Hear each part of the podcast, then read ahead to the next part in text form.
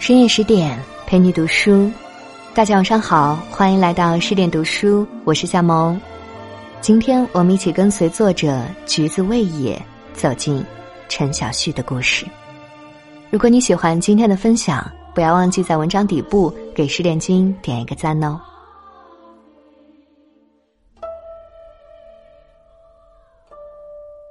二零零七年五月十三日，于国土之南的深圳。陈小旭因病逝世，享年四十一岁。至此，那个走进无数人心里的林黛玉，是真的走了。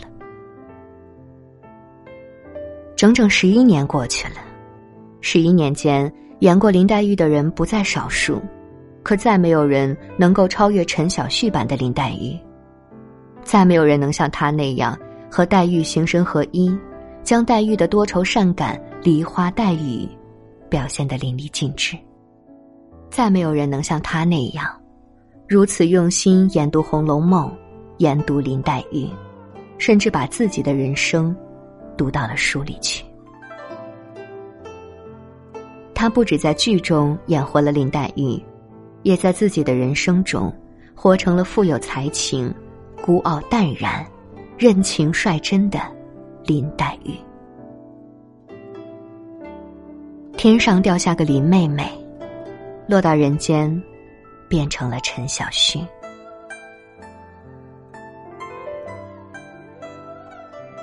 三十五年前的初夏，鞍山连绵的群山中，烟囱林立，这座城市繁华又躁动，充满了人间烟火气。而在这个城市的另一头，傍晚金色的夕阳下，一位少女躲在窗边的沙发里。安静的读着《简爱》，孤傲淡然的脸庞，仿若与世间喧嚣隔绝。也在这个夕阳之间，一位大男孩逆着光走来，他是少女的好友，也是少女的知己。他给少女带来一本杂志，上面刊登着《红楼梦》招募演员的消息。少女痴痴望着杂志上的招募消息，默不作声。好友拿来纸笔，让他写信，告诉导演王福林，他就是林黛玉的最佳候选人。他把头摇得跟拨浪鼓似的，我才不做这样的傻事。中国这么大，没有人会注意到一个默默无闻的小丫头，写信，更是自作多情。好友有些急了。你干嘛这样胆怯？你外形气质都接近要求，你喜爱《红楼梦》，理解林黛玉，凭这些不敢去拼一次？少女不服气，把头一甩：“我有什么不敢的？当然敢。”少女是陈小旭，也是林黛玉。一九六五年，陈小旭出生于艺术气氛浓郁的家庭，父亲是鞍山京剧团的导演，母亲是舞蹈老师。文艺家庭之下的陈小旭，童年过得反倒有些寂寞。年幼的他没有什么小伙伴，甚至遭到同龄人的排挤，大多数的时光都是以书籍为伴。他时常带着自己喜欢的书。躲在别人找不到的角落，看古典文学，看世界名著，看到忘了吃饭和上学的时间。他说：“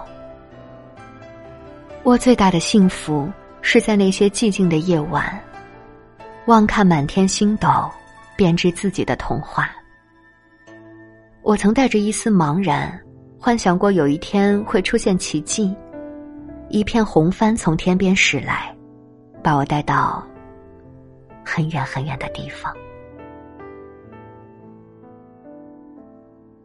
或许就像母亲梦中的白发老人所言，陈小旭是带着林黛玉的影子而来的。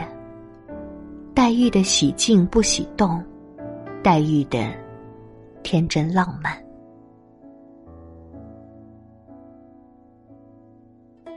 大了以后，父母希望陈小旭能够女承父业，往京剧行业发展。可是他并不喜欢，反倒一心沉醉于芭蕾中。他爱极了芭蕾舞曼妙的仪态，学习芭蕾非常用功。十二岁时已经可以做白毛女倒踢紫金冠的高难度动作。可惜，由于时代原因，陈小旭的芭蕾审核最终没有被通过，这条路不得已终止。两年的芭蕾学习依旧给他带来了一身挺拔优雅的姿态。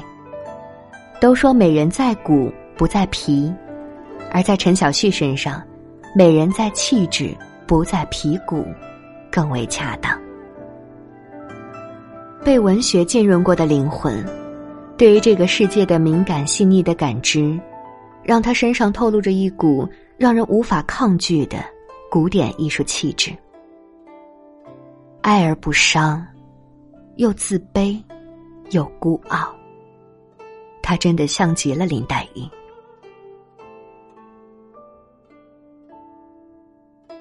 一九八三年，《红楼梦》发布招募演员的消息后，导演王扶林收到了无数推荐，其中陈小旭寄来的信尤为特别。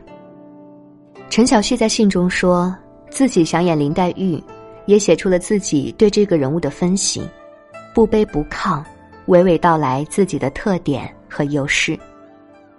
一起寄来的有两张登着他诗歌作品的简报，一张画报封面。还有几张不同角度的照片。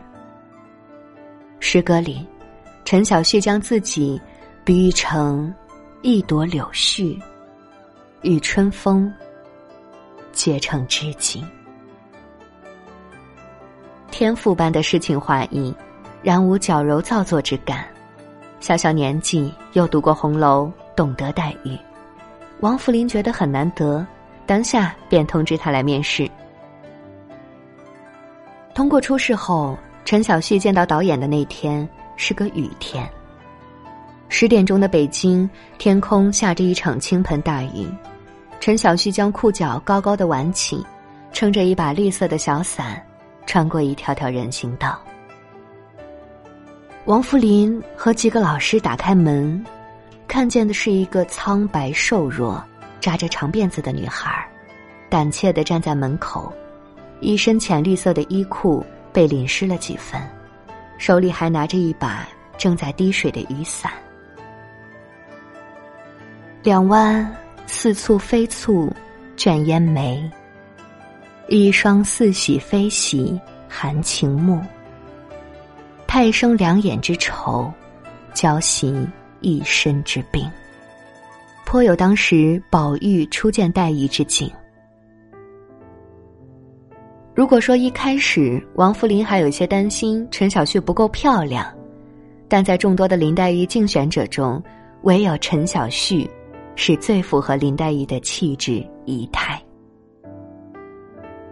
她瘦弱、聪明，有诗人气质，讲话敏感较真，简直和平儿如出一辙。就像陈小旭所说的：“我就是林黛玉。”如果我演其他角色，观众会觉得林黛玉在演另外一个女孩的角色。一切仿佛水到渠成，选角结果出来的时候，陈小旭松了一口气，同时也愈发紧张起来。太多人喜爱林黛玉了，角色名单见报那一天，争议声此起彼伏，甚至有几位观众来信威胁他。林黛玉是我们心中的偶像，如果你演不好，我们将联合起来讨伐你。其实黛玉也是他心中的偶像，他又怎么舍得给他留下任何一个污点呢？为了拍好黛玉读《西厢记》时潸然泪下的情绪，他穿着轻薄的纱衣，在三月的寒风中。即使快冻成木乃伊，也不喊一声苦。要拍黛玉抚琴时，大家都劝他找个替身，没有人相信一个对古琴一窍不通的女孩能在两天之内弹出流水。但他坚决不找替身，在老师的指导下，废寝忘食练了整整两天，终让一曲流水与宝玉心灵相见。拍摄《葬花》时，他穿着淡蓝色的戏服，走在满地落花中，哭得连肩膀都抖了起来，哭到细臂也停不下来。那一瞬间，他也忘了自己究竟为什么而哭泣。与黛玉同呼吸，同忧愁。他早已忘了自己是黛玉，还是小旭。在《梦里三年》中，陈小旭这样写道：“我拥有无数个美丽的梦，最美的一个，是从这里开始的。”三年的红楼时光，对于其他演员来说，也许不过是一段珍贵难忘的经历；可对陈小旭来说，那是融进他骨子里的一段岁月。宴席散了，大家举杯欢祝，彼此前程似锦。陈小旭的心是空落落的，他是入戏最深的那个人。走到红楼里，再也走不出了。红楼之后，他演过家春秋的梅表姐，可再未能找到那种感觉。正如他所说，《红楼梦》给我开启了一扇大门，同时，也给我关上了这扇门。三年美梦过后。是三年艰苦的北漂。没有钱，知己变成丈夫，又变成前夫，两三年搬了七八次家，挤在十几平米的房间里，他不知道自己该往何处去。照理，红极一时的林黛玉何至于落到此地步？或许，是黛玉孤傲高冷的心气儿。已深融进他的骨子里。他只想做真正有价值的事情，他不愿意去讨好别人，也不愿意用自己的肖像权去换取金钱。坚韧如他，更不愿意屈就于命运。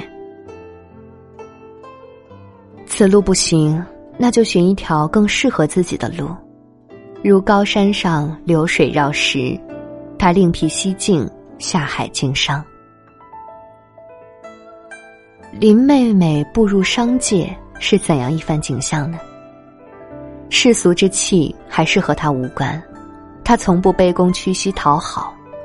客户慕黛玉名而来，想见她，她说不见就不见；让她陪吃饭，他说不去就不去。性子虽大，但却十分真挚。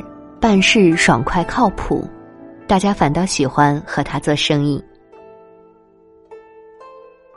凭着过人的才情和韧劲儿，陈小旭很快在商界里找到了属于自己的另一个红帆。在他领导下的广告公司，最终成为了一家年营业额近两亿元的四 A 广告公司。二零零四年，陈小旭被评为。中国三十位杰出女性广告人，二零零五年又被《世界经理人周刊》社授予中国经济年度风云人物称号。武良春最经典的广告词，就是出自陈小旭之手。他系出名门，立志天成，秀其外而绝无奢华，会其中而内蕴悠远。壮士为主洒泪，英雄为主牵情，各中滋味，尽在武梁春。名门之秀，武梁春。以美人喻酒，有高贵典雅，亦有让人动容的真情。时至今日，这意蕴悠远的广告词还在流传着。从柔弱多情的林黛玉，到叱咤商场的知性女强人，陈小旭名和利都有了，也有了陪伴身侧的爱人。经历人生的跌宕起伏后，似乎一切都安稳下来。命运偏在这时候拐了个弯。二零零六年五月，陈小旭被确诊为乳腺癌。其实他的病也并非是无药可医，医生说，若是用西医化疗，还能延续一些生命。父亲劝他动手术，他不愿意，使小性子说：“假如说动手术做化疗能治好，或者是不用这个就死亡，那我选择死亡。”他太爱美，宁可忍着痛，甚至死亡，也不愿意破坏身体的任何一个部分。他追求的是一个最完美的自我，即使是死，也要是个完美形象。袭人的扮演者袁枚曾这样评价他：他是个追求完美的人，心中充满了浪漫，充满了世上一切的美好，而且他的个性里有着一种非常坚定的东西。生命的尾声，陈小旭选择放下一切浮华，归入佛门，法号妙真。正如黛玉所吟唱的。治本节来还节去，强于污闹，陷曲沟。有人说陈小旭用了一生演绎了一个角色，其实他从未演过，他就是林黛玉一般的人物。陈小旭的一生柔弱却不软弱，面对功名利禄，始终保持着自己的初心和性情。他仿若落入凡尘的仙子，虽在世俗之中，却不惹世俗之气。也许我们很难再见这样的黛玉，也很难再遇到这样的陈小旭。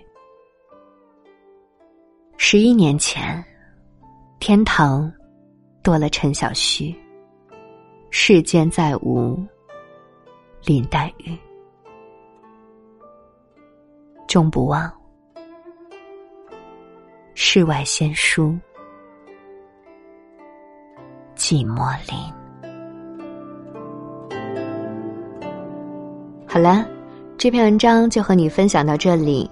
在文章结尾，想和你分享一个好消息：为了帮助大家提升自己的素养和层次，十点读书开放了一座成长图书馆，在这里。